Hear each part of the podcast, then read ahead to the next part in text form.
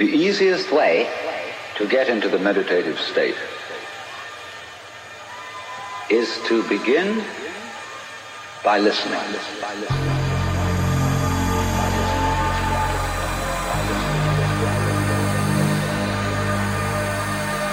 If you simply close your eyes and allow yourself to hear all the sounds that are going on around you, just listen to the general hum and buzz of the world as if you were listening to music.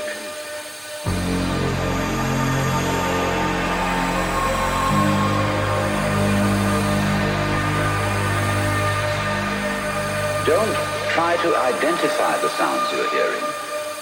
Don't put names on them. Simply allow them to play with your eardrum. Don't judge the sounds. There are no, as it were, proper sounds or improper sounds. It's all just sound.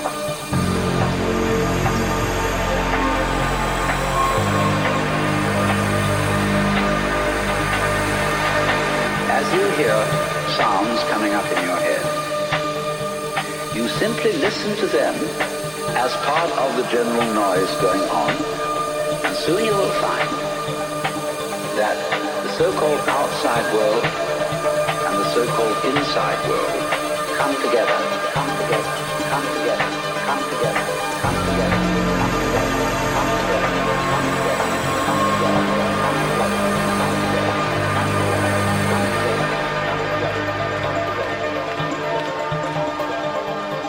The easiest way to get into the meditative state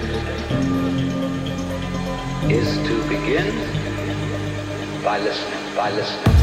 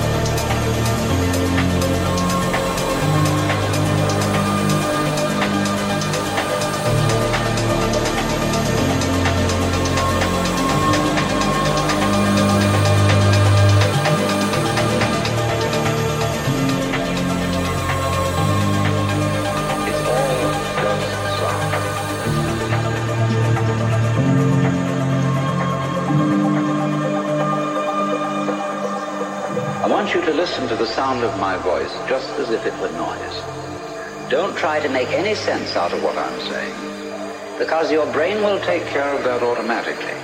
You don't have to try to understand anything. Just listen to the sound.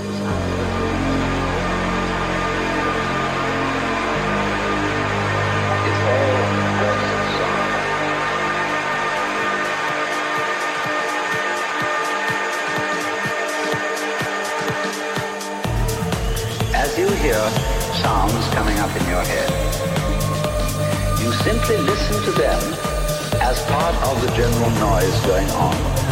And soon you will find that the so-called outside world and the so-called inside world come together, come together. They are a happening. And everything is simply a happening.